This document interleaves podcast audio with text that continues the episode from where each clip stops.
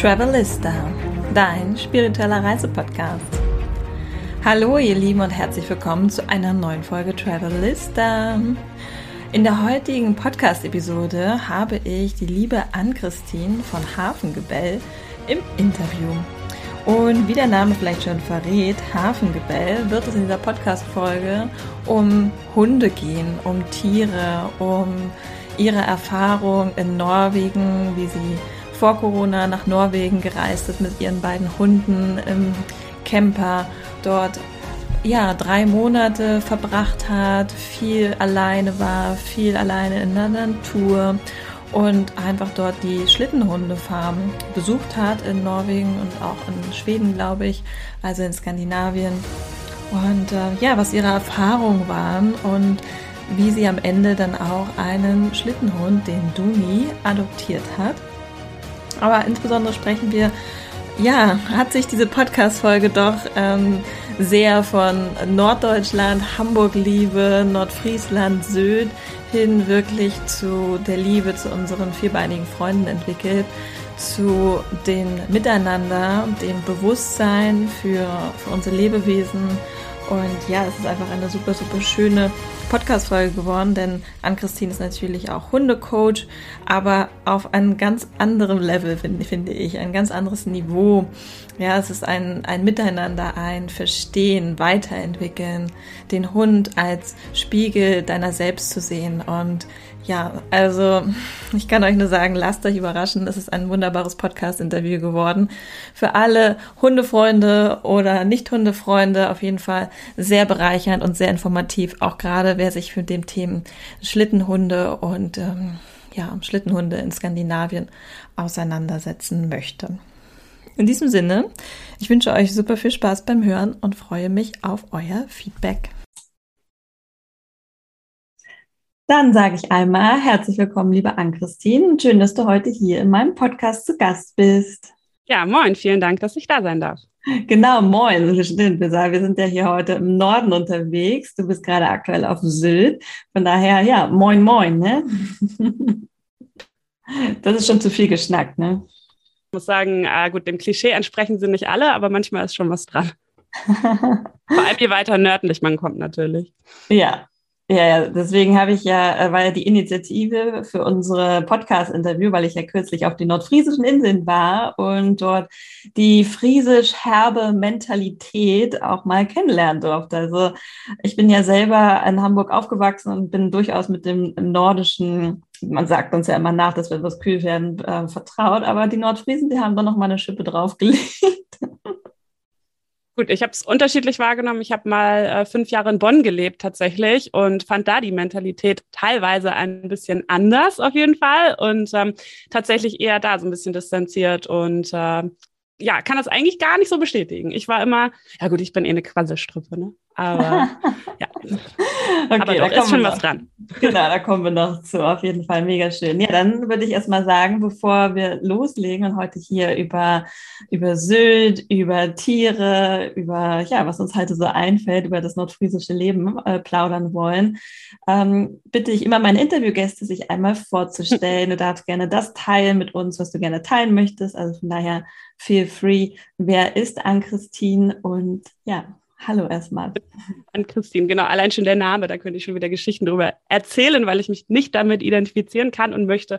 Und das in, na, wie alt werde ich? 33 Jahren immer noch nicht. Also es ist an, es ist an Christine. Die meisten Leute können sich auch gar nicht merken und machen dann witzige äh, Worte wie an Katrin oder an Christina oder sonst was draus. Deswegen, aber ja, moin, ich bin's. Ganz viele äh, Kunden und Kundinnen kommen auch auf mich zu und sagen, ja Mensch, wie heißt du denn eigentlich? Ich habe dich als Hafengebell, der Name meiner Firma, meiner Hundeschule quasi ähm, eingespeichert und naja, aber sei es drum. Also ich bin Ann-Christine, ich werde 33 Jahre alt. Ich bin ähm, in Hamburg geboren, habe mal fünf Jahre, wie gesagt, eben in Bonn gelebt zwischendurch, da auch meine Ausbildung als Hundetrainer gemacht und arbeite seit sieben Jahren ungefähr hauptberuflich in diesem Beruf, leidenschaftlich Beruf und Berufung. Ne?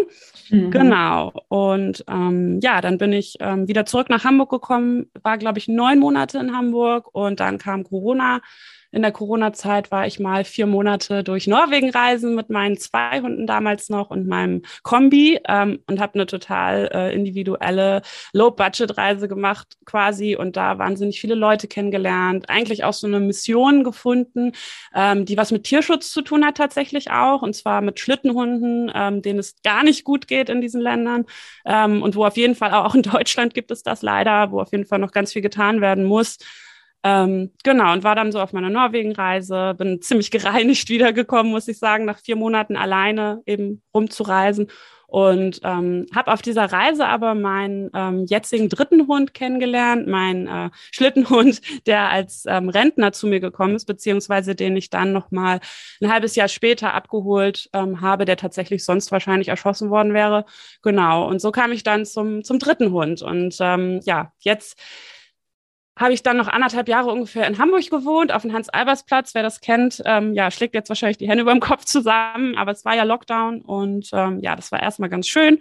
Und dann war der Lockdown vorbei und dann war das ganz schrecklich. Dann war ich noch mal tatsächlich auch drei Monate auf einer Schlittenhundefarm in Deutschland und habe da meine Erfahrung gesammelt. Also seit zwei Jahren auch so ja, Schlittenhunde-Erfahrung. Und ähm, ja, dann ähm, habe ich meinen Partner kennengelernt und bin nach Sylt gezogen. wow. Das ist so die Kurzfassung. Das ist die Kurzfassung. Ich habe direkt ein paar Fragen an dich. direkt, wo ich gerne einhaken möchte. Also ich finde es super spannend, weil du gesagt hast, dass du von deiner Norwegen-Reise so gereinigt wiedergekommen bist. Mhm. Kannst du da vielleicht nochmal drauf noch mal eingehen? Was meinst du damit genau? Ja, also es ist so. Ähm, ich glaube, jeder hat im Leben ja so Sachen, die einen so 100 Prozent irgendwie glücklich machen, wo man so das Gefühl hat, jetzt bin ich angekommen, jetzt bin ich glücklich. Also ich hoffe, dass jeder das hat und es hat vielleicht einfach auch noch nicht jeder für sich gefunden. Und ich habe für mich halt wirklich ähm, ja erfahren, dass ich in den vier Monaten, dass ich wirklich auch alleine glücklich sein kann, dass ich alleine wandern gehen kann, dass ich gar nicht unsportlich und faul bin, sondern dass das nur die Gewohnheit war, die mein Körper eben bis dato nur kannte. Und ich habe mich so in dieses Wandern, alleine in der Natur wandern verliebt. Man muss dazu sagen, in Norwegen in diesen vier Monaten war es auch 24 Stunden hell. Ne? Ähm, ist nochmal was anderes als Frau natürlich auch, wandern gehen zu können, wenn man sich keine Sorgen darum machen muss, sich zu verlaufen und irgendwo alleine in der Nacht zu stranden, weil es ist halt eh hell. So, also das macht einen Riesenunterschied. Und da habe ich so, deswegen habe ich den Mut auch gehabt. Und ähm, ja, und auch nochmal mit zwei Hunden. Ich meine, ich war auch in Situationen, die auch, ja, teilweise auch lebensgefährlich waren, in die man sich dann selbst bringt, ohne Wandererfahrung mit zwei Hunden alleine so. Und irgendwann habe ich dann eben festgestellt, durch die ganzen Erfahrungen, ähm, ja, ich war leider auch dabei, als ähm, Hunde erschossen wurden auf einer Schlittenhundefarm und hatte auch quasi eine Art Trauma davon und konnte auch zwei Wochen quasi nicht sprechen und solche Sachen. Und also da lernt man einfach so wahnsinnig viel über sich selber. Und ähm, als ich dann eben wiederkam, hatte ich so das Gefühl, ja, ich weiß, was mich glücklich macht im Leben. Ich brauche eigentlich niemanden, niemand anders außer glücklich, um glücklich zu sein, ähm, außer das. Und das ist so eine sichere Nummer dann für mich in meinem Kopf gewesen. Da kann ich hinfahren, da bin ich glücklich, egal was kommt. So. Ähm, und tatsächlich auch nochmal im ähm, ja, im Gegensatz zur Partnerschaft, weil ich dachte tatsächlich davor immer, ja, nur die Partnerschaft macht mich glücklich, nur die Liebe ist das ultimative Ding, was mich am Ende glücklich machen kann und alleine werde ich gar nicht glücklich sein können. Und das ist halt, klar ist Partnerschaft und Liebe für mich auch immer noch wichtig, aber dieses Learning, dass ich da etwas habe, was ich jederzeit abholen kann im Zweifel, wo ich jederzeit hingehen kann, was mir keiner nehmen kann und von niemandem abhängig ist, ähm, das, genau das ist das, was ich eigentlich so, ja, ja, das, was ich mit gereinigt tatsächlich aber meine, ist eher, das, das schwingt so mit, dass ich dann eben wiederkam, gereinigt und auch gestern gerade noch darüber gesprochen habe, so das Gefühl hatte, weil die nächsten zwei Jahre wurden wahnsinnig, wahnsinnig ähm, schwer für mich eigentlich, ne? Weil ich war so gereinigt, das heißt ja aber auch, ich war empfänglich und rein. Also ich konnte auch von dem ganzen Dreck viel besser angegriffen werden. Und das habe ich volle Kanne abbekommen. Ne? Also ich war, na, es gibt ja viele Leute, die so auf Langzeitreisen sind und ich kannte sogar mal jemanden, der ist nach zehn Jahren noch nicht darauf klargekommen, die halt nie wieder normal leben können. So, ich kenne solche Leute. Und da hatte ich auch damals Angst vor. Das ist bei mir Gott sei Dank nicht so. Ich wollte dem nicht immer so hinterher trauern, aber ich habe halt gemerkt, das hat mich wahnsinnig angreifbar gemacht. Und ich wollte dann irgendwann auch nicht mehr in der ähm, Stadt leben. Also ich glaube, das ist so die Konsequenz, dass ich es dadurch ne, aus der Stadt, aus Hamburg rausgeschafft habe. Egal wie groß das Heimweh damals war, als ich in Bonn gelebt habe. Egal, wie sehr ich mich damit identifiziere, hier Lokalpatriotismus und so, alles gut. Ne? Ich bin auf jeden Fall Hamburgerin, aber nicht, ähm, nicht mehr jetzt und nicht mehr nach Corona und nicht mehr nach den Erfahrungen, äh, die ich gemacht habe, möchte ich da nicht mehr so mittendrin sein und ich kann es auch nicht mehr, glaube ich. Ja. Auf jeden Fall, das kann ich so krass nachvollziehen, weil, also ich liebe Hamburg auch. Ich sage auch immer, Hamburg ist für mich die schönste Stadt in Deutschland, keine Frage. Aber ja, dieses Stadtleben bringt halt auch einfach sehr, sehr, sehr viel, ja, wie du gesagt hast, auch so diese Unruhe, viele Menschen, viele verschiedene Energien, auch sehr niedrige Energien. Und gerade auf dem Hans-Alberts-Platz, wo es mhm. natürlich viel um Konsum, um Alkohol, um Drogen, um, naja, Prostitution, was auch immer. Da sind halt sehr viele. Ne? Also ich meine, wir waren früher alle mal feiern, die Zeit gab es, aber trotzdem wissen wir, das ist halt eine Ecke. Ja, das ist halt ähm, anders, als wenn man irgendwo in Norwegen in der Natur wandert. Ja, ne? Halt einfach ein krasser Kontrast. Und ich finde das super schön, dass du diese Erkenntnis dann irgendwie auch für dich umsetzen konntest und halt auch gemerkt hast, okay, was ist es vielleicht auch, was dich vor den Jahren davor äh, belastet hat, ohne dass du es wusstest. Mhm. Ja, aber man wird auch so sensibel. Also ich empfange das tatsächlich auch und versuche dann auch was dagegen zu tun. Aber ich habe halt einfach gemerkt, die Zeit auf St. Pauli, selbst im Lockdown, es knallt ständig irgendwo was, es schreit jemand, die Polizei rennt jemand hinterher. Ähm, irgendwas ist immer und ich wurde so sensibel, dass ich tatsächlich, also mir ist ein Luftballon über dem Kopf zerplatzt, der ist aus dem Fenster geflogen und ich habe geschrien, als würde mich jemand abschießen. Also in dem Moment, ich habe wirklich Todesangst gehabt, weil ich so sensibel, ich bin ein sensibler Mensch, aber so kannte ich mich auch nicht. Und mhm. dann habe ich mir zum Beispiel, ich glaube, irgendwas mit Flair heißen die, das gibt, es gab irgendeine Instagram-Werbung, ähm, so kleine Ohrstöpsel gekauft für fast einen Huni, mhm. ähm, tatsächlich das so investiert auch und die haben solche Töne gefiltert und es hat auch was gebracht. Ich habe die relativ schnell leider verloren, aber also selbst solche Schritte bin ich gegangen, also ne, da zu wohnen, wo man Ohrstöpsel braucht, um da zu überleben quasi. Mhm. Na, das kann ja eigentlich auch nicht sein und ich habe es auch meinen Hunden angemerkt, ich habe es mir angemerkt, ich war so reizbar und es war einfach nicht schön. Und dann hieß es für mich tatsächlich noch irgendwie da rauskommen und vor allem, ähm, eh seit ich in Bonn gewohnt habe, so ein Credo, äh, niemals, unter, niemals mehr. Also sorry an alle, die unterhalb von Hamburg wohnen, ähm, aber für mich niemals mehr unterhalb von Hamburg tatsächlich. Und da bleibt ja in Deutschland auch nicht mehr viel übrig. Ne? ja, witzig. Aber wie, wie, sagt man so schön, südlich der Elbe sind die Menschen nicht dasselbe. Ja, ja. ja, gemeine Stereotypes, die wir auspacken, aber ähm, man muss auch ein bisschen lachen können. Ja, aber man kann ja auch mal zu seinen Wurzeln stehen, habe ich jetzt gelernt. Ne? Also man kann okay. ja auch mal, das ist immer das Ding. Ich glaube, das sind viele Leute, die auch natürlich auch jetzt nach Übersee gehen und so und die dann immer sich so oder oftmals mit anderen Kulturen identifizieren und mit dem eigenen nicht. Das gibt es ja auch, aber ich habe immer gedacht, ich muss so sein. Mhm. Aber dass man sagen kann, so, hey, ich bin halt aus Hamburg und ich finde halt die Leute, die da sind und die da leben, von der Mentalität, die treffen am meisten auf mich zu. Das heißt ja nicht, dass andere schlechter sind. Das heißt ja nur, dass ich mehr Sympathie mit denen habe und mich mehr zu Hause fühle. So und mich mehr verstanden fühle. Und das ist ja ganz normal eigentlich, ne? Auch wenn wir alle irgendwo heutzutage Weltenbürger sein wollen und ja auch sind und Bürgerinnen. Ähm, trotzdem, ne? Also die eigenen Wurzeln so zu leugnen, das habe ich lang gemacht oder versucht, aber erfolglos. Absolut, diese Erkenntnis hatte ich witzigerweise jetzt auch bei meiner Reise auf die nordfriesischen Inseln, dass ich ähm, gerade als wir auf der Halleck Hoge waren und einfach so nochmal diese ganzen Naturgewalten gesehen haben, wie diese Sturmfluten über die Halleck fegen und so, also das war so, irgendwas hat es in mir so irgendwie so wachgerufen. Das hat mich, also würde ich mich erinnern an etwas und da habe ich auch gedacht, so ja, meine Wurzeln, also ich habe vielleicht nicht viele Wurzeln hier, aber ich merke, dass gewisse Wurzeln hier in Norddeutschland liegen und dass ich sehr vertraut bin mit diesen Elementen. Und mhm. ob man, manchmal macht es mir Angst, weil sie sehr gewaltig sind. Mutter Natur ist gewaltig. Ja. Aber ja, es ist trotzdem irgendwie, ich komme besser mit dem Meer klar. Es ist für mich äh, gewohnter als die Berge zum Beispiel. Ja, auf jeden Fall, also das habe ich gerade ähm, in Ex-Partnerschaften gehabt, von wegen, ja, lass uns doch nochmal in die Berge ziehen. Und ich war so, huh, nein. Also da fühle ich mich tatsächlich eher eingesperrt. Ähm, ich brauche die Weitsicht und ähm, deswegen bin ich auch totaler Lofoten-Fan oder Nordnorwegen, aber vor allem Lofoten, weil äh, man da eben Berge und Meer gleichzeitig hat. Also ich meine, was gibt es denn Geileres, als auf einen Berg von 6, 7, 800 Metern? Die sind ja nicht riesig, aber trotzdem zu steigen und dann alle anderen Berge um dich herum zu sehen und eben auch noch das Meer. Und also das, ähm, ja, für mich gibt es eigentlich nichts Schöneres. ja, mega schön. Und das ist halt, wie du schon sagst, man kann auch einfach dann, wir sind dann in einem Alter mittlerweile, wir haben viel ausprobiert, wir haben viele Erfahrungen gesammelt, dann kann man auch einfach sagen, ja, das ist halt, das sind meine Wurzeln, hier fühle ich mich wohl. Und ich fühle mich zum Beispiel auch überall in der Welt. Ich fühle mich sehr, sehr verbunden mit Spanien zum Beispiel. Ne? War, war ich auch am Meer meistens. Aber ja, trotzdem weiß ich, meine Wurzeln kommen halt auch aus Norddeutschland, ganz klar. Ich würde gerne noch einmal auf das Thema Schlittenhunde mit dir eingehen, weil du das erzählt hast und mhm. das Thema mich auf jeden Fall irgendwie interessiert. Und natürlich da auch mein äh, Tierherz sehr, sehr blutet, wenn du sowas erzählst, dass Schlittenhunde dort erschossen werden, wenn sie alt genug sind. Vielleicht kannst du da irgendwie noch mhm. mal ein bisschen drauf ja. eingehen, was da genau passiert und was vielleicht auch dein Beweggrund, Beweggrund war, damals ähm, auf eine Schlittenhundfarm zu gehen.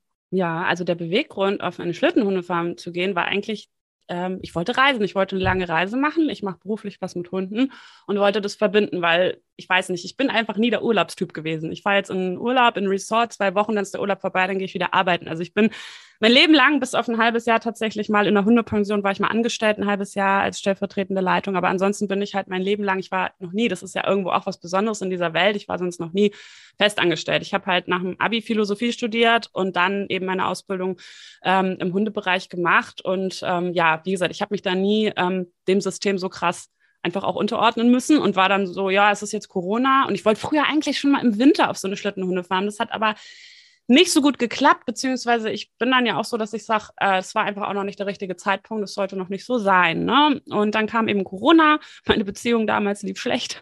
Ähm, und äh, dann dachte ich, nee, was mache ich denn jetzt? Ich bin dann so, ja, was, was hält mich denn jetzt hier und was habe ich zu verlieren?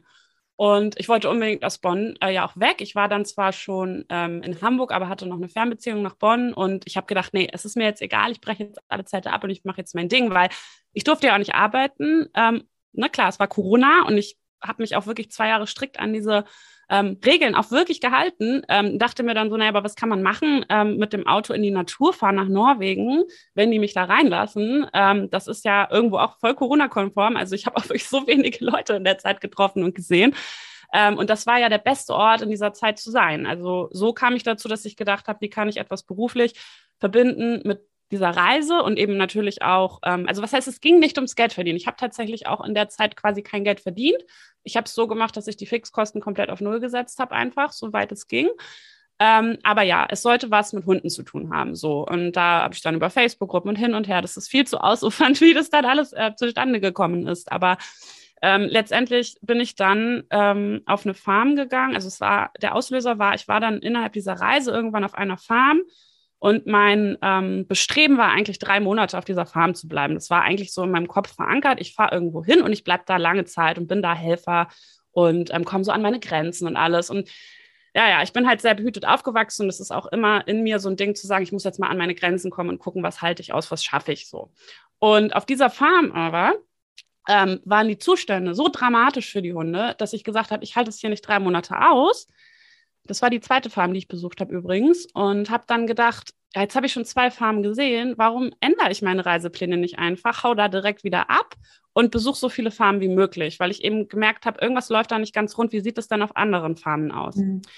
Ähm, das war aber eine Farm, allerdings eine Farm, ähm, also die Farm, die der Grund war, dass ich abgehauen bin, war eine Farm, ähm, die die Hunde eher gerettet hat aus der Sicht ähm, und nicht erschossen hat, weil das ist genau das, wo ich auf auch hinaus, darauf hinaus will, es ist nicht unbedingt ähm, besser, die Hunde leben zu lassen, wenn man sich nicht richtig um sie kümmert. Ne? Mhm. Und ähm, ja, also das war so. Und dann habe ich, habe ich auf die Lofoten, dann habe ich ganz viele Farmen. Also ich habe bis zum heutigen Zeitpunkt, glaube ich, 13 Farmen in Skandinavien und Deutschland besucht und da einen ganz guten Überblick.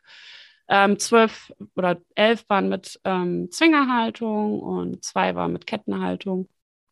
Und überraschenderweise ist es auch tatsächlich so, dass ich gar nicht die ähm, Kettenhaltung verteufeln würde, sondern dass da, wo die Hunde an Ketten gelebt haben, sich die Menschen viel besser um die Hunde gekümmert haben tatsächlich. Und begründe das damit, dass man die Hunde halt die ganze Zeit sieht. Sie sind halt nicht weggesperrt. Ne?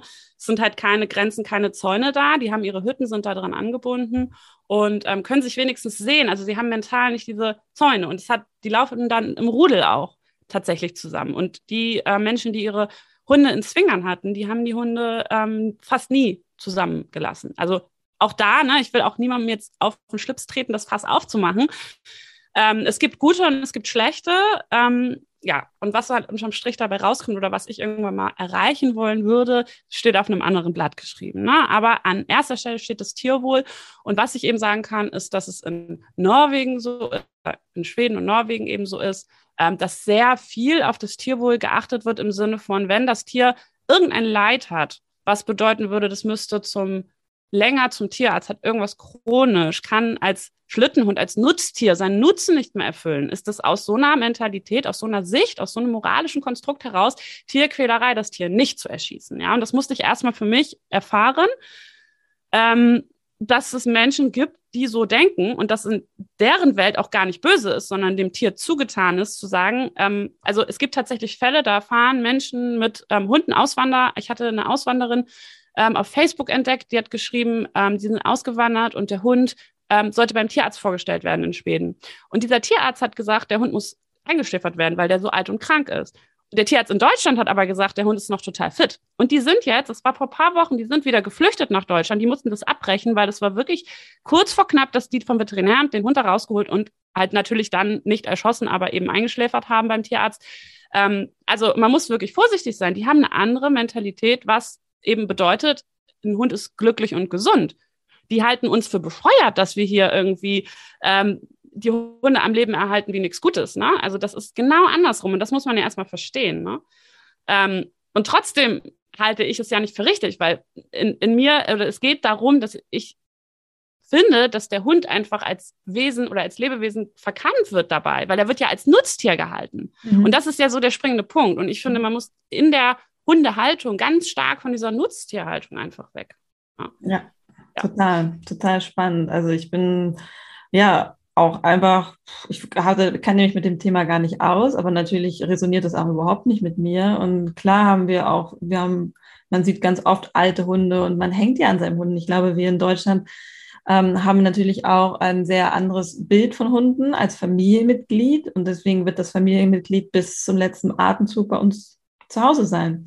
Aber wenn wir zum Beispiel auch nach südliche Länder gucken, wie zum Beispiel Spanien, wo ich mich ja auch sehr verbunden fühle und mein eigener Hund ja auch ein Podenco Canario ist, ein kanarischer Jagdhund, ähm, dort sind die Hunde auch Nutztiere zum Jagen. Und die erleiden auch sehr grausame Schicksale. Die würden sich wahrscheinlich, es ist wahrscheinlich schöner, die einfach am Ende des Tages einzuschläfern, als das, was die Spanier oder Portugiesen mit den Hunden machen. Und genau so kam es dann halt. Ähm, tatsächlich habe ich das auch in Deutschland erlebt, dass ähm, ja, ich auch Farmen kennengelernt habe, wo die Hunde eben nicht erschossen wurden, auch in Schweden und Norwegen. Da gibt es ganz viele Leute, die sind total dagegen und die schimpfen so auf die Leute, die ihre Hunde erschießen. Mhm und denken, sie machen es selber besser. Und das ist halt das Problem, weil da geht es irgendwann nicht mehr um, wer denkt und findet was, weil da gibt es ganz klare Sachen. Ähm, da gibt es etwas, das heißt Ethogramm, das ist ein Verhaltenskatalog und du kannst ein Ethogramm vom Hund erstellen. Das heißt, wie verhält sich ein Hund in seinem Komfortverhalten? Wie, ähm, da kannst du dran ablesen, geht es dem Hund gut oder nicht. Und wenn man jetzt ähm, so ein Zwingerhunde, sage ich mal, die als reine Nutztiere wirklich gehalten werden, gar nicht mit, es geht mir nur darum, gar nicht mit Familienanschluss, sondern wirklich nur Zwinger, Nutztier-Dasein äh, und wieder in den Zwinger rein. Also so Job erfüllt wieder rein, ohne menschlichen Kontakt. Ich bin halt felsenfest der Meinung, ein Hund braucht einen Menschen. Ja, also jeder Hund hat es verdient, einen Menschen für sich zu haben. Oder zumindest äh, ein Mensch hat fünf Hunde, das geht ja irgendwie auch noch, oder sechs, sieben, aber mindestens das so, ne? Und ähm, ja, da habe ich jetzt den verloren. Aber da werden auf jeden Fall die Hunde, wie gesagt, völlig verkannt. Und ähm, ja, genau, wie gesagt, ich habe meinen Faden verloren. es ging, ich weiß nicht, du wolltest, glaube ich, irgendwas mit Deutschland. Ja, ich rede mich in Rage. das ja, ist wirklich, es ist, äh, ich erzähle es nicht, also es war, es hat sowas mit mir gemacht und es gibt ja, also irgendwann ist man in einem Thema so ähm, intrinsisch, so leidenschaftlich, dass man das auch gar nicht, dass man da gar nicht mehr anders kann, ne? Ähm, und da auch dieses Gefühl hat, so, ey, selbst ich will da irgendwie was tun, selbst wenn da mal was Negatives auf mich herauf äh, oder auf mich, ja, einprasselt, äh, und das ist ja auch schon passiert tatsächlich, ähm, dass ich da ähm, ja nicht keine Anzeige bekommen habe, aber dass jemand da schon mal gegen mich ein, also vor mir quasi Angst bekommen und gegen mich vorgehen wollte, ähm, weil man man begibt sich da auch irgendwo in eine Gefahr, ne? weil da geht es auch ganz viel um Geld und da geht es ganz viel um, die Leute wollen ja nicht, dass ihnen was weggenommen wird und da muss man auch wirklich aufpassen. Ne? Deswegen, da ist echt eine, das ist echt gar nicht so, ähm, man denkt, ja, romantisch Schlittenhunde und macht so eine Fahrt und dann, wenn man nur so eine Fahrt macht, also auch wenn sich das Leute fragen, wenn du auf eine Farm gehst und wenn du nur eine Fahrt machst, auch wenn du da zwei, drei Tage bist, du kriegst das nicht unbedingt mit. Ich mhm. habe diese Missstände meistens erst nach ein, zwei Wochen, wenn ich irgendwo war, mitbekommen tatsächlich. Mhm. Also das kriegt man nicht mit. Man ist ja auch total befangen. Man sieht die Hunde, die sind irgendwie süß, die Leute erzählen die, wie gut es denen geht und selbst nicht auf den ersten Blick sagen. Das ist unmöglich. Ne? So, das heißt, ich wollte erzählen, wir brauchen ein Ethogramm und dann können wir tatsächlich über Kotproben Cortisolmessungen machen, also das Stresshormon. So, wenn wir jetzt ein Ethogramm haben und sagen, dem Hund geht es laut Ethogramm schlecht, nicht artgerecht, weil das ist ja das, ne? Was ist artgerecht? Das, was im Ethogramm steht, so, das. Ja, und dann machen wir eine Cortisolmessung und der Cortisolspiegel, der Stresspegel wäre ohne Ende hoch, ja, dann können wir das Ding schon schließen. Also ich meine, eigentlich wäre es so einfach und das ist dann objektiv. Und da geht es nicht mehr darum, wie sehen wir was, sondern dann sehen wir, ein Lebewesen hat extrem viel Stress. Punkt. Das ist nicht erlaubt. Punkt. Ja. So naja. Aber es ist, also ich kann deine Leidenschaft total nachvollziehen. Ich ähm, finde das super. Ich liebe es, wenn Menschen Leidenschaft für etwas haben, gerade für Ungerechtigkeiten und gerade im Tierwohl. Also da sind wir in Deutschland ja nun mal auch, also generell auf der Welt haben wir ähm, als Menschheit irgendwie vergessen, dass wir alle Seelen haben, alle Lebewesen. Und also von daher, das Tierwohl, das ist etwas, was äh, grundsätzlich ein Thema ist, was Gut. Ja, wo wir uns, glaube ich, alle viel engagieren. Ja. Aber ja, das, da wird, können wir noch mehr Podcast-Folgen aufnehmen. Deswegen ja. ähm, lassen wir das an der, an der Stelle. Aber ähm, ja, ich finde, also ich vergleiche das so ein bisschen, die Parallelen halt auch, wie gesagt, mit Spanien, mit den, mhm. mit den Podencos, so, ne? weil das halt auch für mich und auch für Luna ähm, auch so, so eine Herzensangelegenheit ist, dort auch mehr Licht und Liebe und Aufklärung reinzubringen, dass die Leute auch wirklich verstehen und merken, ja. dass das halt, ähm, ja, dass es nicht geht. Dass nee, es einfach nicht mehr geht. Ja. Wir, müssen uns weiterentwickeln, was das angeht. Und ja, und alle. Und das ist halt schwierig, den letzten äh, Norweger auf dem Dorf, der dann halt eben seine 30 Hunde hat, auch noch zu erreichen. Ne? Und ich habe mir eigentlich vorgenommen, ich habe ja selbst dann den Hund, der auch erschossen werden sollte, prinzipiell dann eben adoptiert, mein Dunai, den ich auch über alles liebe und durch, das ich das, durch den ich das auch nur verarbeiten konnte, so richtig. Ne? Weil der saß halt mit einem, der erschossen wurde, im Zwinger, als ich dabei war. Und den habe ich dann am nächsten Tag saß der da alleine und ich habe mich um den gekümmert. Und ähm, so haben wir eben unsere Beziehung wirklich zueinander aufgebaut. Also wir haben quasi zusammen getrauert um die Hunde, die ich einen Tag, die ich 15 Minuten davor noch gefüttert hatte. Aber egal, ich will gar kein Mitleidsfass aufmachen, darum geht es nicht. Es geht darum, dass es nichts nützt, diese Hunde zu vermitteln. Auch das, die werden vermittelt, es sind tolle Hunde, es sind auch tolle Familienhunde und ich unterstütze gerne dabei, so einen zu bekommen. Ähm, tatsächlich ist auch eine Form von Auslandstierschutz natürlich, wo du dann aber auch wirklich weißt, was haben die Tiere erlebt, mehr oder weniger. Ähm, das versuche ich, aber es nutzt ja eben nichts, weil die, es muss an der Wurzel gepackt werden. Die Tiere vermitteln, es ist ja genau auch wie mit dem spanischen Tier. Es muss an der Wurzel eliminiert werden, dass sowas passiert und dann gibt es auch diese Hunde nicht mehr. Und dann ne, ist das auch vorbei. Ja. Aber abschließend gesagt, einfach nochmal, das ist mir jetzt nochmal wichtig zu sagen, ähm, am Ende nützt es nichts, ob ich meinen Hund erschieße oder ob ich meinen Hund, bis der 16, 17 Jahre alt ist, im Zwinger vergammeln lasse und der halt nichts mehr, das ist ja nämlich die letzte Konsequenz. Du hast deine Rentnerhunde, die dürfen nicht mehr an Schlitten und die verbringen ihre letzten Jahre, bis die, bis sie krepieren, verbringen die dann halt im Zwinger. Und jeden Tag sehnen die sich nur nach Liebe und die haben dann nicht mal mehr ihren Sport. Ne? Also das ist dann halt die andere Seite. Also auch da es ist also Kettenhaltung, Zwingerhaltung, Hunde erschießen, Hunde versauern lassen ähm, und auch eine Wohnungshaltung kann eine Zwingerhaltung sein. Das will ich auch immer betonen, ne? weil dann sagen ganz viele dann zu mir so, ey, aber ja, ihr Leute mit den Haushunden im Zwinger, ist das ja auch nichts anderes als hier äh, zu Hause ist halt ein gemütlicher Zwinger. Ich sage ja, aber erstens wohne ich mit in diesem Zwinger. Würdest du mit in dem Zwinger von deinen Hunden wohnen? Das ist nämlich das ganz der ganz große springende Punkt. Und ähm, ja, na, aber auch da, äh, ich argumentiere da gerne. Also wer möchte, kann sich gern bei mir melden. ja. Genau, und das also für mich nochmal abschließend so mein Standpunkt zu dem Thema. Sehr gut, sehr gut. Danke dir für deinen Standpunkt. Das ist äh, sehr wichtig, dass du auch deine Stimme nutzt und deine Erfahrung auch nach außen trägst. Ne? Dass du halt, äh, weil das sind deine Erfahrungen und die kann dir niemand nehmen, das ist deine Meinung. Also von daher, ich kann verstehen, dass du sagst, okay, da geht's um Geld und Lobby und so, dass das nicht mhm. immer einfach ist, aber am Ende des Tages brauchen wir halt auch Menschen wie dich, sage ich mal, die halt auch trotzdem den Mut haben, damit rauszugehen. Weil wenn man weiß, wofür man es macht.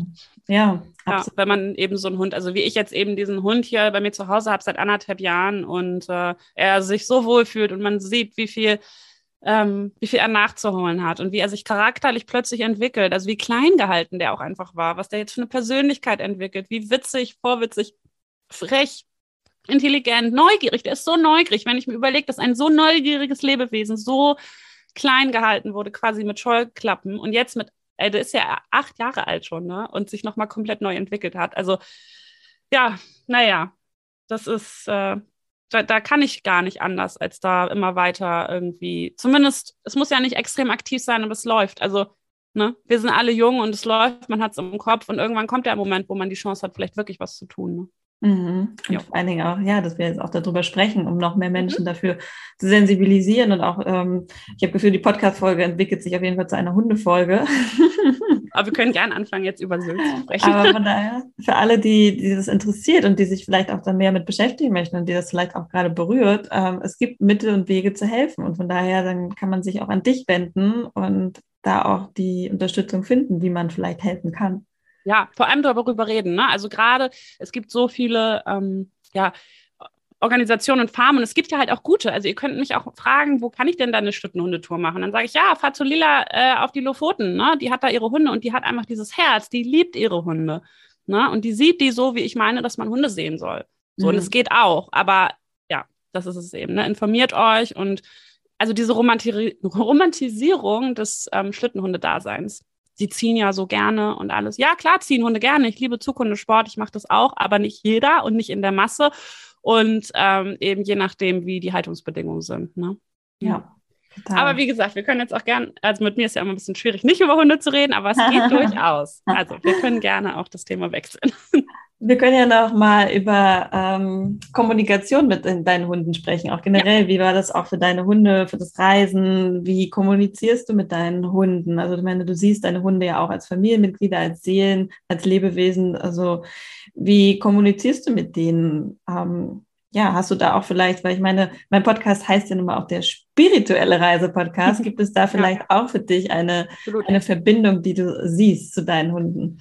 Ähm, doch, auf jeden Fall. Also ähm, das, äh, was heutzutage quasi ja als Spiritualität ähm, ja nahezu schon verpönt ist, ähm, finde ich zumindest, weil es gibt einfach, und es ist etwas, wo ich kein Fan von bin, ähm, wenn ich ein Wort sage, zum Beispiel das Wort Universum. Mhm. Wenn ich jetzt das Wort Universum in den Mund nehme und wir nicht gerade in so einem Podcast sind, dann ähm, hört ja schon, hören ja schon 98 Prozent nicht mehr zu. So. Und das finde ich so schade, weil das, was dahinter steckt, finde ich wahnsinnig toll aber das, was ähm, daraus gemacht wird, ne, diese Schlagworte, ne, manifestieren, Universum. Und Leute, die das mögen, werden davon angezogen und ausgenommen oftmals leider auch. Ne? Also eben, da wird einfach natürlich eine Hilflosigkeit und so, da werden Probleme gelöst und da werden dann Leute finanziell ähm, ja sehr in die Mangel genommen. Ähm, da wird ganz viel schamlos ausgenutzt. Das ist die eine Seite. Ähm, dann gibt es ja aber die Seite, die eigentlich so, wie es auch sein soll, was ja auch für mich irgendwie Spiritualität ausmacht, die gar nichts damit zu tun hat, damit irgendwie Geld zu machen, damit irgendwie bekannt zu werden, sondern wo es wirklich darum geht, ja, ums Bauch, aufs Bauchgefühl zu hören. Ähm, und da ist, äh, da finde ich diese Parallele oder das, äh, die Verknüpfung zum Hundethema, die ist einfach riesig, ne? Weil wir haben oder fast alle Menschen haben inzwischen erfahrungsgemäß verlernt, auf ihr Bauchgefühl zu hören, ähm, leben in dieser Gesellschaft, in diesem System und schwimmen da so drin. Und dann holen sie sich einen Hund. Und dann ist da plötzlich ein Lebewesen vor ihnen, was immer auf sein Bauchgefühl hört, gar nicht anders kann. So, und dann kommen sie zu mir als Hund-Mensch-Coach und sagen so, ja, hier Hund mit Problem, äh, mach mal weg, weil äh, komisch so. Und dann erzähle ich ja, okay, du musst jetzt an dir arbeiten und deiner Persönlichkeit und, und sonst was. Ne? Und dann heißt es, oh, das ist aber anstrengend, das habe ich aber, da habe ich ja gar nicht mit gerechnet und nee, oh, ich weiß nicht und so. Und viele geben dann ja auch ihren Hund wieder ab, äh, weil der eben dann nicht so funktioniert, ähm, ja, wie er funktionieren sollte. Ähm, genau. Und da ist aber einfach diese Mentalität, ähm, ja, ne, ich gehe arbeiten, ich kriege meinen Lohn, ich stehe morgens auf, ich gehe dahin, dann kommt der Hund, der geht morgens Gassi, der kriegt sein Fressen. Und wenn das alles nicht so funktioniert, ja, dann so. Und da ist tatsächlich, fängt bei mir irgendwie schon Spiritualität an. Also ich bin tatsächlich kein Mensch, der äh, bewusst meditiert, aber ich habe zum Beispiel schon immer gesagt, ich bin einfach ein meditativer Mensch. Also das ist tatsächlich so, wenn ich so Bücher über Meditation lese, wo dann steht, ja, setz dich mal hin und guck dir mal irgendwie einen Gegenstand, fixier mal einen Punkt und ich konnte schon mein Leben lang drei Stunden irgendwo setzen, die Decke angucken und einfach nur sein. Ne? Also deswegen ist, glaube ich, für jemanden, der sich von Natur aus so spiritu für spirituell oder naturverbunden oder mit mir selbst verbunden eigentlich hält, ist es immer so interessant zu hören, dass andere da so Konzepte draus machen, die sie versuchen, anderen zu verkaufen. Weil ich dann immer denke, da, da, wird einem dann ja quasi gesagt, ähm, ja, wenn du ähm, spiritueller werden willst, musst du X. Und dann denkt man ja schon automatisch, ich bin ja gar nicht spirituell, weil das muss ich ja erst werden. Und ich bin halt ganz fester Überzeugung davon, dass das einfach ganz tief in jedem von uns verankert ist und man nur zuhören muss und das dann auch findet. Also wie viel passiert zwischen, zwischen Himmel und Erde, was man sich jeden Tag nicht erklären kann, dass man intuitiv ähm, an eine Zahl denkt die dann richtig ist, die der andere denkt. Oder also so banale Sachen. Oder ich spiele immer so ein, so ein Spiel, das heißt Wordle, das ist von der New York Times. Da gibt es jeden, äh, jedes, äh, jeden Tag um 0 Uhr ein neues Wort. Und da habe ich auch vor ein paar Tagen ähm, einfach ein Wort eingegeben und es war beim zweiten Mal richtig. Und ich hatte gar keine Hinweise. Und es gibt so viele Worte. Ich glaube, ich hatte nur den Hinweis, ein Wort mit O mit vier Buchstaben. Und ich habe es jetzt sofort richtig so. Und das sind halt so Beispiele davon, es kann eigentlich gar nicht sein, das kann man sich nicht erklären. Ähm, und das sind Sachen, ja, zwischen Himmel und Erde. Und das ist für mich irgendwo Spiritualität. Und das ist genau das, was ähm, ja auch eben im Umgang und in der Kommunikation mit den Hunden so wichtig ist. Weil natürlich, wenn du mich erstmal so fragst, wie kommunizierst du mit deinen Hunden? Ja, ich versuche möglichst ruhig, entspannt und nonverbal zu kommunizieren und eben nur an den Punkten, wo es wirklich sein muss, auch mal ein Kommando zu benutzen natürlich. Ähm, ich merke zum Beispiel ja selber, wenn ähm, auch heute noch, also ich erzähle den Leuten immer, ne, klar, ihr müsst an euch arbeiten, ihr müsst das und das entwickeln, äh, ihr müsst eine Art von Autorität entwickeln, ihr müsst eine Selbstsicherheit entwickeln, ihr müsst eine Selbstliebe entwickeln. Also vielleicht ist das auch nochmal so ein wichtiges Thema. Ähm, du kannst oder man kann einen Hund ohne Selbstliebe wahnsinnig schwierig führen, weil das sind halt Hunde. Hunde sind Opportunisten. Hunde handeln eigentlich immer zu ihrem eigenen Vorteil. Da ist überhaupt nichts zu romantisieren. Und wenn ein Hund einen Mensch vor sich hat, der sich nicht selbst liebt, dann denkt der Hund nicht, oh mein Mensch, du bist doch ganz toll. Dann denkt der Hund so, ja, okay, was ist das denn für einer? Da suche ich mir vielleicht sogar lieber einen anderen, auf den ich höre, weil ich meine, der ist ja ganz nett und der gibt mir ja auch Futter. Aber pff, wenn der sich nicht mal selbst liebt, dann äh, was soll ich denn zu dem aufschauen? Hunde wollen Vorbilder. Und das heißt, eigentlich im Coaching, ähm, da ist so viel, was zwischen Himmel und Erde passiert, weil wenn ich jetzt Menschen erzähle, du musst deine Stimme schulen, um mit dem Hund zu reden, ja? Du musst wirklich, du kannst, deine Stimme ist ein Werkzeug, deine Stimme ist Macht. So, die Energie in deiner Stimme, die Resonanz in deiner Stimme und ähm, dann habe ich zum Beispiel eine Kundin mit einer sehr, sehr, sehr hohen Stimme, ja. Ähm, die muss jetzt ihre Stimme finden. Ich bin aber kein Sprachtrainer und trotzdem, nach dem dritten, vierten Coaching, finden die ihre Stimme. Und ich stehe jedes Mal da und denke, wie kann das denn sein? Also durch Abgucken natürlich vielleicht, aber auch so, das ist, nee, es ist tatsächlich, weil die innere Haltung sich verändert, ne? Mhm. Und ähm, ja, da, also erstmal natürlich gerade Körperhaltung und so. Und es gibt ja auch einfach ein äh, Stimmtraining, äh, was einfach ein Theorie, ein, also Theorie und Praxis ein Stimmtraining ist, aber dann eben die innere Haltung, ja, die Resonanz, wo kommt die her? Also selbst, ich habe da wirklich keine Ahnung von, aber ich weiß, dass da ganz viel auch im Yoga von vorkommt und so, ne? Ähm, genau. Und deswegen hat äh, das ganz viel mit Hunde, mit dem Umgang mit Hunden äh, zu tun. Ne? Mhm, ja. Okay, wow.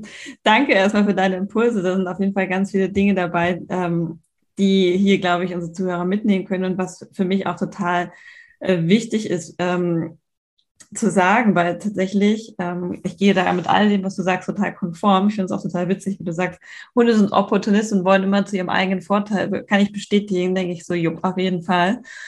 Und ich finde Hunde oder auch Haustiere, und ich glaube, Katzen und Hunde sind da eher die, die, die meisten, weil die am engsten an uns dran sind, sind halt einfach ähm, unsere größten, unser größten Spiegel, unser größter Katalysator für unsere eigene Entwicklung. Ja, unser, und der Hund als Beispiel spiegelt nonstop dich wieder. Alles, was du tust, ist ein Spiegel deiner selbst. Alles, was dein Hund tut, ist ein Spiegel deiner selbst. Alles, was bei euch in der Beziehung schlecht läuft zwischen dir und deinem Hund, ist ein Spiegel deiner selbst. Alles, der Scheiß, den dein Hund verzapft, in Anführungsstrichen, wo du sagst, was macht, was macht der eigentlich? Warum läuft das nicht? Ist ein Spiegel deiner selbst. Gnadenlos. Und das fand ich nicht so spannend. Ich habe es gerade letztens wieder ähm, erfahren am eigenen Leib und habe gedacht so, tief durchatmen. Okay, danke Luna, dass du mir meine tiefsten Schatten aufzeigst. Mhm. Also das finde ich wirklich super, super spannend und ich finde es auch wirklich wichtig, dass, dass du das auch vermittelst an deine, in deinen Hundecoachings, dass es tatsächlich immer um dich selbst geht. Und ja, wenn man sich für ein Haustier entscheidet, ein Hund oder eine Katze, dann hat man automatisch ähm, quasi den Schnellzug gebucht in der spirituellen Weiterentwicklung, wenn man denn möchte, wenn man einsteigen möchte in diesen Zug. Aber im Prinzip ist es, denken wir immer so, was machen Menschen ohne Hunde? Ja, so also schade. Aber wie viele Kundinnen von mir haben auch schon gesagt, Mensch, jetzt bin ich 50, 60 Jahre alt, meine Kinder sind schon groß und jetzt soll ich mich für den Hund verändern? Warum muss ich das für meine Kinder nicht? Und ich denke immer, hättest du es mal für deine Kinder gemacht. Aber Kindererziehung in der Gesellschaft ist halt so, so komisch äh, verquer angesehen, was äh, man wie machen soll, was man wie machen darf überhaupt. Da hat man einfach beim Hund viel mehr Spielraum und da kann ich kann ja nicht als Elternerzieher sagen, äh, so Leute, ihr müsst jetzt eure Persönlichkeit für euer Kind verändern. Nee, das hätte vorher passieren müssen, bevor man ein Kind auf die Welt bringt, eigentlich. Klar kann man auch am Kind wachsen, ne? also auch da will ich das fast nicht zu groß aufmachen und ich will auch niemandem verbieten, Kinder zu kriegen. Ähm, genauso ist es ja aber auch für niemanden verboten, sich einen Hund zu holen. Und ähm, ja, ich denke mal, ich, ich denke mal, die Chance, ähm, daran zu wachsen, ein Kind zu erziehen, die wäre da gewesen. Man hat sie halt da auch nur nicht genutzt. Ne? Genau. Oder man war noch nicht bereit dafür, ja. Also ich finde, Kinder und Haustiere sind unsere größten Spiegel. Das ist unser größtes Wachstumspotenzial, was wir haben, so mit Kindern und, äh, und Tieren. Und ähm, ja, also ich äh, kommuniziere mit Luna tatsächlich mittlerweile. Jetzt wirst du das, vielleicht wirst du denken, so, okay, was erzählt Isabel hier? Aber ähm, in meiner Seelensprache. in meiner ganz eigenen äh, Seelensprache kommuniziere ich mit meinem Hund mittlerweile. Das ist ganz witzig. Also nicht immer, aber ab und zu erzähle ich ihr irgendwas und ja, es ist total spannend, weil sie ja, sie versteht das. So. Und das ist halt irgendwie ein ganz witziger Austausch, den ich mir da angewöhnt habe, in Anführungsstrichen, dass wir halt wirklich sagen, okay, ähm, nonverbal finde ich auch gut, Körperhaltung, mir wurde auch oft gesagt, Präsenz. Du ja. bist die Anführerin und niemand ja. anders. Und das ist ähm, auch etwas, was ich gelernt habe in meiner Tierkommunikation. Also ich mache ja auch Tierkommunikation. Ich wollte gerade fragen. Äh, ja, genau. Ganz danach gerade. Ja, genau. Ich erzähle gerne was dazu. Aber da wurde mir auch gesagt, weil ich gehe natürlich, ich kommuniziere mit meinem eigenen Hund, aber wenn ich tatsächlich mal ein Thema habe, dann gehe ich auch zu jemand anders, weil das ist immer einfacher. Es ist immer einfacher, dass jemand anders dir deine blinden Flecke zeigt, so wie im Hundecoaching ja mhm. auch. Mhm. Und da hat sie auch zu mir gesagt, ähm, Präsenz. Präsenz von der ersten Minute an, wo du oder die Tür, wo du aus der Tür gehst und dir vornimmst, du gehst jetzt, machst jetzt einen Gassigang mit deinem Hund, Präsenz. Wenn du irgendwo mit deinen Gedanken far away bist, das spürt dein Hund und der macht dann halt, was er will, ne?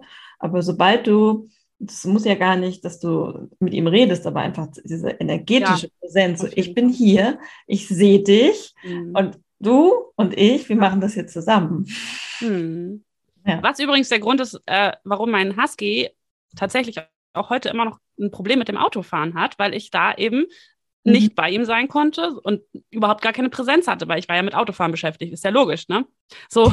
Ähm, und das muss bei ihm, was das Einzige, was wir nicht rausbekommen haben. Bus und Bahn und alles ist kein Problem. Und wenn ich mit ihm im, ihm im Auto sitze und ihn festhalte, ist das auch viel besser. Sobald ich selber fahre, ähm, ja, aber auch eine lange Analyse, das so rauszufinden. Aber irgendwann ist es mir halt wie Schuppen von den Augen gefallen. Natürlich, beim Autofahren bin ich ziemlich sicher auf alles fokussiert, aber nicht auf meinen Hund. Muss ja so sein. Ja. Und das spürt der Hund und fühlt sich dann alleingelassen. Ne? Also es ist total verrückt.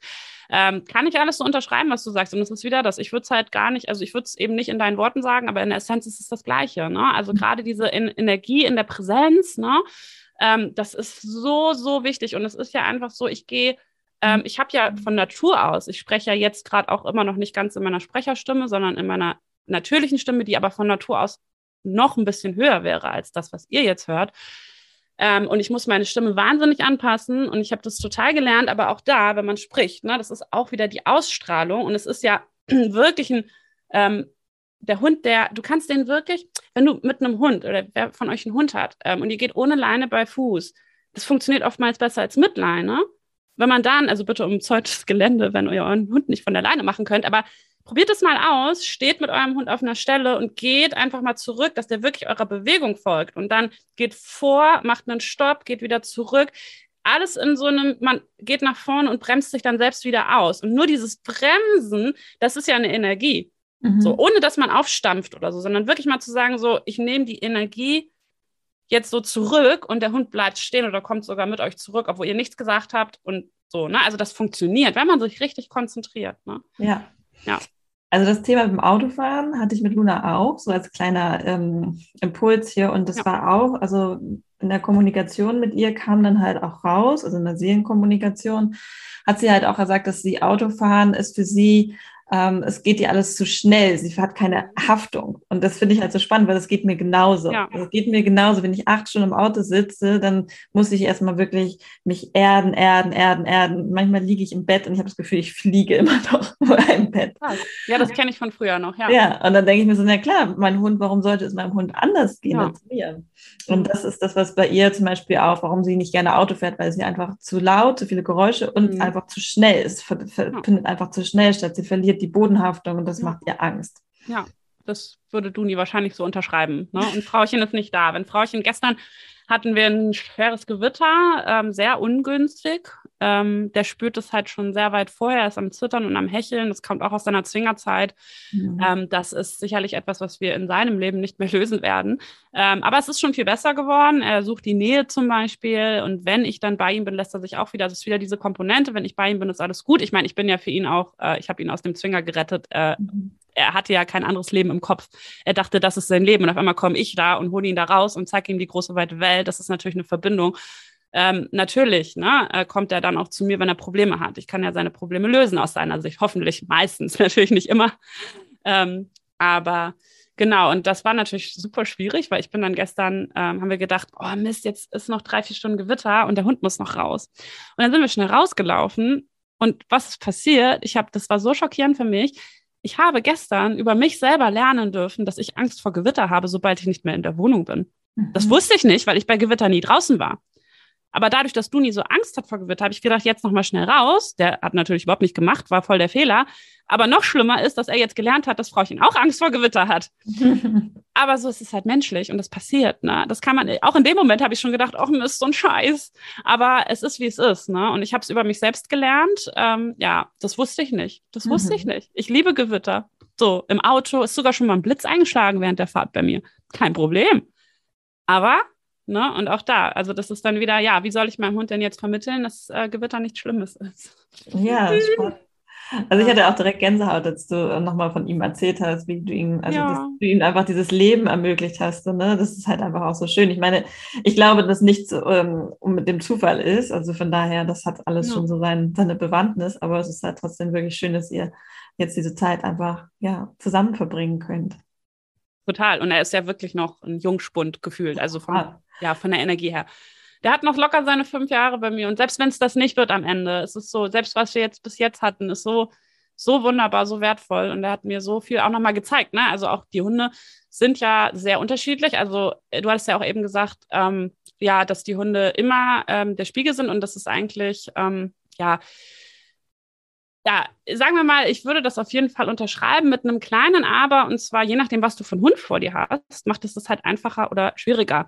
Und wenn man jetzt so einen Lasse hat und Lasse ist ähm, mein, ja, ich will es gar nicht Problemhund nennen, aber er ist halt einfach, er ist halt einfach wahnsinnig sensibel, viel zu sensibel für diese Welt, für dieses Leben als Hund bei einem Menschen quasi. Also ist sozusagen eine Fehlproduktion, aber nur für diese Welt und diese Gesellschaft. Ist halt so, ne? Weil an sich ist ja mit ihm nichts verkehrt. Er nimmt einfach nur, wie ich leider oftmals auch, und ich will auch gar nicht leider sagen, weil das hat auch so viele Vorteile, aber es ist oftmals einfach schwer damit zu leben.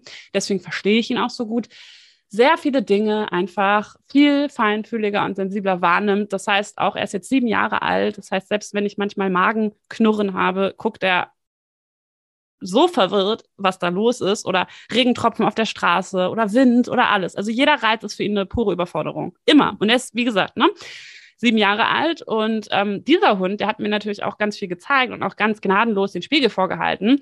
Ähm, da liegt es dann tatsächlich ja an der Mischung aus uns beiden. Ne? Ich bin mir sicher, dass bis zu einem bestimmten Punkt hätte er jetzt einen Menschen an seiner Seite, der ähm, ja, total entspannt ist, egal ob es wo knallt. Also wenn es irgendwo knallt, also ich kann meinem Hund auch nicht vermitteln, dass Silvester kein Problem ist. Ich habe Angst vor Böllern. Ja, dann kann ich natürlich entweder an meiner Angst vor Böllern arbeiten, ne, oder eben gucken, dass ich Silvester woanders bin. Aber das ist eben so der Punkt, ne? Und je nachdem, was man selbst mitbringt und meine Hunde, so kam ich drauf, sind halt alle für sich so unterschiedlich. Und die Bonnie, die jüngste, also die älteste und kleinste, die ich am, als erstes bekommen habe, damals mein erster Hund war, die ist halt so auf der so unsensibel.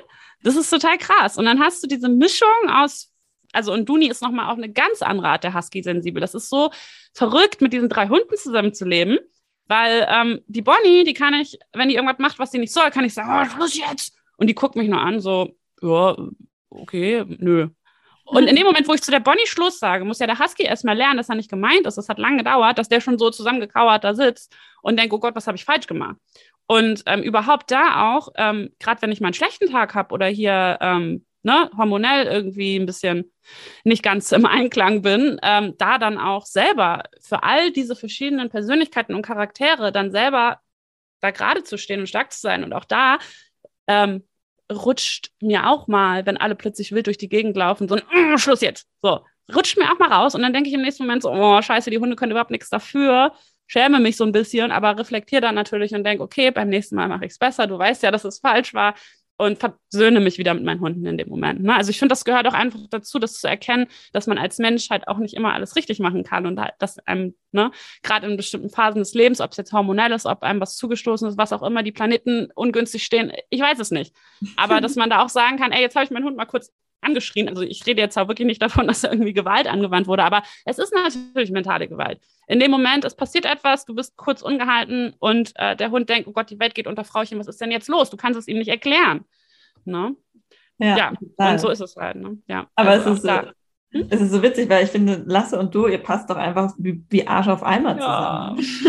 also ich meine. Ja, aber dieser Spiegel halt jedes Mal, ne? Oh. Ja, also, äh, also er könnte sich ja, dadurch, dass ihr beide so hochsensibel seid, ist es halt einfach, ähm, Lasse hätte kein anderes Herrchen oder Frauchen gehabt. Das ist halt so halt so sein, dass ihr beides, du halt auch nochmal da lernen kannst. Von, ja, voll.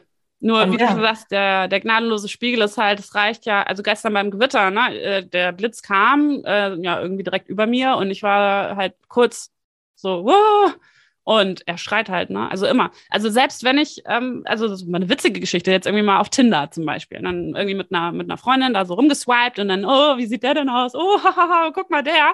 Und wenn es so ein bisschen energischer wird, ähm, dann schreit Lasse, dann läuft er hin und her, dann muss ich ihn auf seinen Platz schicken und zur Ruhe bringen quasi. Aber der spiegelt das. Und eine noch krassere Geschichte ist mir gerade eingefallen. Ich habe mit einer Freundin telefoniert und die hat mir eine Geschichte erzählt, die für sie sehr emotional war. Und ich habe nur zugehört. Ja, ich habe nur zugehört. Und sie, ich wurde, ich habe Gänsehaut gehabt, aber ich habe nichts gesagt. Ich habe nur anders geatmet und Gänsehaut gehabt und sie hat diese Geschichte erzählt. Und ich saß im Wohnzimmer und Lasse kam von zwei Räumen weiter um die Ecke und lief verwirrt durch die Gegend. Er hat das gespürt, dass, mhm. dass sie da gerade was erzählt. Und das ist doch krass. Total. So also sie erzählt mir das und ich gucke und ich so, ey du, Lasse läuft hier gerade so rum. Also der macht das halt immer nur, wenn er merkt, irgendwas ist hier, dann läuft er so suchend durch die Wohnung und weiß, das sieht man. Ne? Und also, dass der das so spiegelt, das ist halt oftmals hart, weil das ist halt, es reicht eine Schmeißfliege. Ne? Wenn eine Schmeißfliege auf meiner Hand landet und ich mache nur so, äh, dann schreit der schon teilweise. Ne?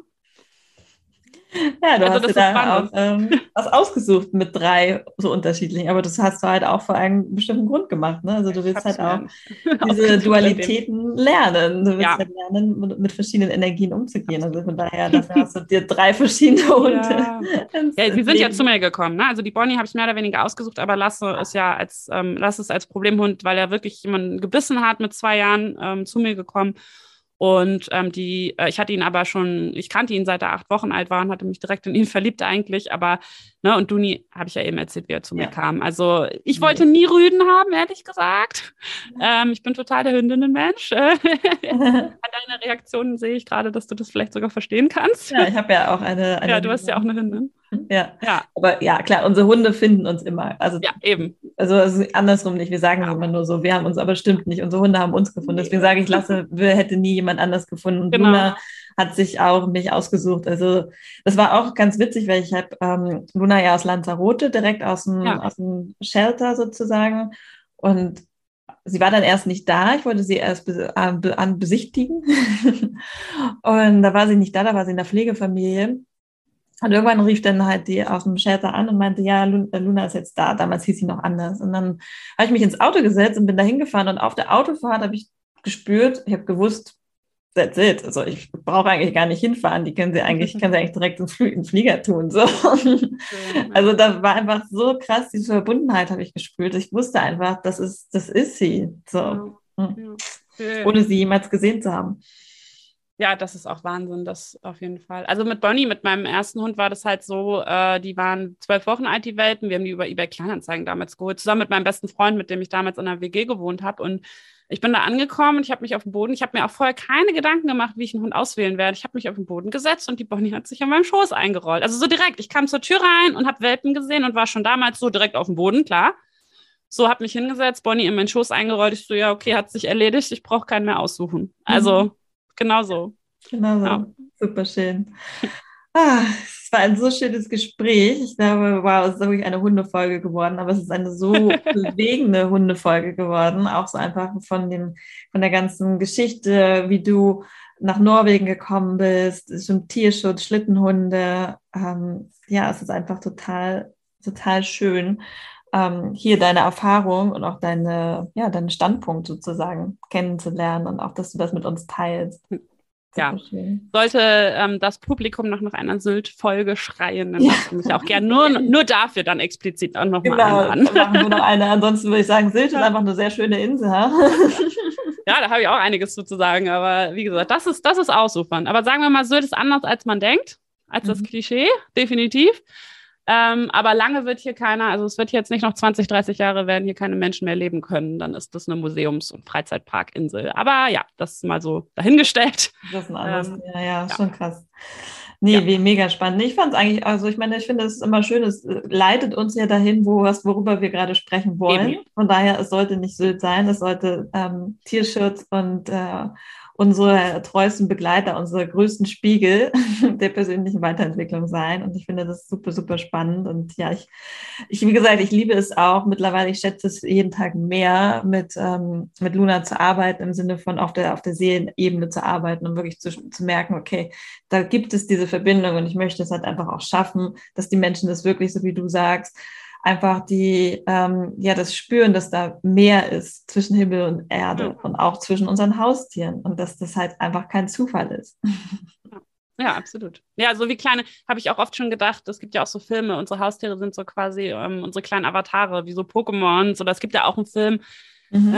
ähm, ich weiß gar nicht, da haben die Leute wirklich so, es ist auch so ein Narnia-Film oder sowas in die Richtung, und da haben die Leute wirklich so kleine kleine Monsterchen, die sie selbst irgendwie immer reflektieren und widerspiegeln. Das ist eigentlich total wie, wie Hunde eigentlich. Äh, ja. ja. Wahnsinn, ne? Also auch da, ähm, jeder Mensch braucht einen Hund quasi gefühlt, aber ja, auf jeden kann man ja auch nicht so laut sagen. Aber ja. nee, aber trotzdem. Chance halt, gesagt, die Chance zur Weiterentwicklung, ja. Absolut. Also wenn ihr Lust auf persönliche Weiterentwicklung habt und ihr sucht eine Beschleunigung, ähm, schaut mal, ob ein Tier zu euch kommt. ja, aber äh, man muss eben auch bereit dafür sein. Also ich habe ja wirklich, das ja. muss ich auch nochmal dann deutlich sagen. Ne? Also ich habe wirklich Menschen bei mir im Training, die haben sich ähm, genau für diesen Zweck einen Hund geholt, aber ähm, können das überhaupt gar nicht leisten. Ne? Und da gibt es ja auch einfach dann ähm, tatsächlich, ich mache ja noch eine Weiterbildung ähm, im Bereich äh, tiergeschützte Arbeit beziehungsweise äh, Heilpraktiker für tiergeschützte Psychotherapie, weil ich eben ganz klar gesagt habe, auch so, ja, es gibt auch Menschen, denen kann man durch Hunde helfen, aber eben nicht, die haben da nicht einen eigenen Hund, sondern mhm. ne? So, da kann man dann einfach kleinere Aufgaben mal jemandem stellen. So, sag doch mal einem Hund Sitz. Und das ist schon ein Gefühl, dass man was geschafft hat, einem Lebewesen zu bewegen, etwas zu tun, was man möchte. Und das kann jemandem schon ganz viel Selbstbewusstsein geben, zum Beispiel. Ne? Dafür braucht man dann keinen eigenen Hund. Also, ja, das stimmt. Wahnsinnig ja. schön. Toller Ansatz. Ja, auf jeden Fall. Also ich meine generell, ähm, wie du ja auch schon gesagt hast, durch die Corona-Zeit haben sich ja auch die Hundebesitzer vermehrt, leider, leider Gottes. Und ähm, ja, da ist halt auch nicht immer alles eitel Sonnenschein. Und ähm, aber ich glaube, das wissen wir auch und darüber brauchen wir, glaube ich, nicht sprechen, dass der Umgang mit Tieren natürlich einfach auch ähm, ja nicht auf dieser Ebene erfolgen sollte, sondern wir sprechen natürlich die Menschen an, die vielleicht gerade auch schon einen Hund haben und äh, vielleicht jetzt nochmal die Perspektive auf ihren Hund ändern und sich denken so, hm, interessant, so habe ich meinen Hund vielleicht noch gar nicht betrachtet und einfach jetzt vielleicht mal, ja, nochmal sich dafür öffnen können, tatsächlich mehr ähm, mit seinem Hund zu arbeiten und damit halt auch tiefer in sich selbst und seine eigenen Schatten und seine eigenen Grenzen zu schauen. Ja, und wenn jemand Unterstützung dabei sucht, ich gebe auch Online-Coachings oder in Sylt, auf Sylt oder in Hamburg, so rum, auf Sylt oder in Hamburg ähm, auch vor Ort auf jeden Fall. Oder auf Helgoland. Oder auf Helgoland, genau. Da wurde ich dann eingeladen. Das ist auch schön. Also nach Helgoland, äh, wer auf Helgoland wohnt, gerne auch nochmal, bitte. genau, du kannst ja gerne nochmal sagen, wo finden wir dich, liebe Angst? Genau, also www.hafengebell.de, Hafen wie der Hafen, Gebell wie das Gebell, aber das steht vielleicht ja auch irgendwo in der Beschreibung, bestimmt. Ähm, genau, und äh, auf Instagram Hafengebell, auf Facebook Hafengebell. Also wenn man Hafengebell googelt, dann findet man mich auf jeden Fall. Und ähm, ja, örtlich eben auf Sylt, beziehungsweise zwischen Sylt und Hamburg theoretisch, obwohl ich momentan tatsächlich kein Auto habe, so ein kleines Experiment. Ähm, ich bin alle zwei Wochen in Hamburg vor Ort für Coachings und da findet man auch alle Informationen zu auf Instagram beziehungsweise auch im WhatsApp-Status. ähm, die ganzen modernen Möglichkeiten heutzutage, genau. Und ähm, ich biete Online-Coachings an, das ist sogar ein bisschen günstiger. Das geht natürlich von überall auf der Welt aus, kann man auch sogar in meinem Online-Shop einfach so buchen. Da quatscht man ne, auf Zoom eine Stunde. Ähm, das ist, es läuft erstaunlich gut im Sinne von nicht, dass es so erstaunlich doll gebucht wird, darum geht's gar nicht, sondern dass das einfach viel besser funktioniert, als ich es mir hätte jemals vorstellen können, so ein Zoom-Gespräch tatsächlich, ja. Ähm, genau, also da findet man mich. Ähm, und ich freue mich natürlich über Anfragen, beziehungsweise auch über so, über Nachrichten natürlich. Ja. Sehr gerne. Genau, wenn ihr Fragen zu dem Schlittenhunde Norwegen genau. habt, dann natürlich auch an Christine anpingen. Die wird euch da die besten Tipps geben. Und ja, ich finde es super. Ich habe irgendwie auch das Gefühl, ich habe nochmal einen ganz anderen Blickwinkel auf deine Arbeit bekommen und finde sie viel tiefer gehend als jedes andere Hundecoaching oder jede normale, stinknormale Hundeschule, die man kennt. Ja, da muss man sich selbst von überzeugen. Ne? Ich sag mal, ich sag mal, es wird nicht bequem, wenn man das macht unbedingt, weil man ja auch da an seine Grenzen gehen muss und weil nichts einfach funktioniert. Mhm. Ne? Also ich sage auch mal, Dinge, die einfach und schnell funktionieren, da muss man sehr vorsichtig sein, ne? weil Verhalten kann man nicht einfach ändern. Ne? Verhalten ändert sich stetig und formt sich. Und dann heißt das auch nicht, dass man nicht zum alten Verhalten jetzt einen Hund, der gebissen hat, beispielsweise, der wird auch in seinem Leben auf ein ganzes Leben und alle Situationen, in die er dann geworfen wird, sicherlich irgendwann auch mal wieder beißen. Zumindest ist das Potenzial da. Ne? Und das muss man halt immer im Hinterkopf haben. Ja, zum Beispiel. Spannend.